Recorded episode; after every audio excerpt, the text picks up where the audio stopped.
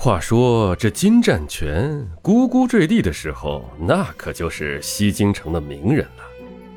名人难产，接生婆束手无策，紧急送往城里教会医院，经杨医生动了刀，这才给请出来。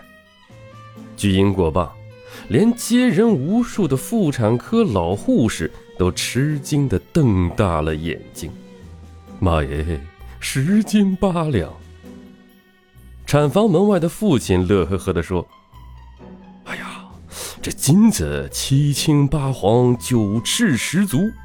我儿姓金，分量沉，命里贵重，小名就叫十金了。”于是，这镁光灯哭嚓一闪，十金就赤条条的上了《西京日报》的社会新闻版，供全城市民欣赏。这名人九岁那年。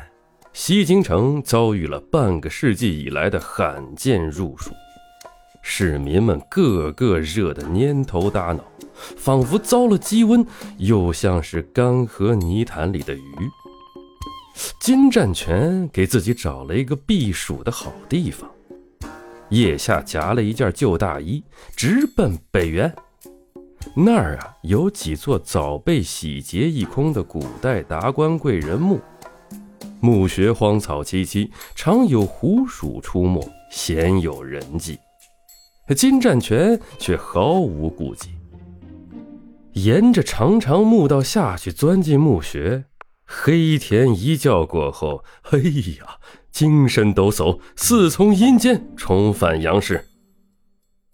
一块玩的俩小子看得羡慕，也跟着效仿。可谁知道这俩人醒来之后，一个口眼歪斜说不出话来，另一个四肢痉挛动弹不得，被大人背出送往医院抢救。这事儿一传开，一街人都说古墓潮湿阴气重，这孩子怕是中了邪呀。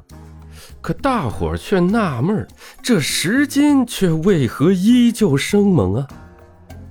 这条街的街东头啊，有一个崔麻子，通晓称尾之学和子平之术。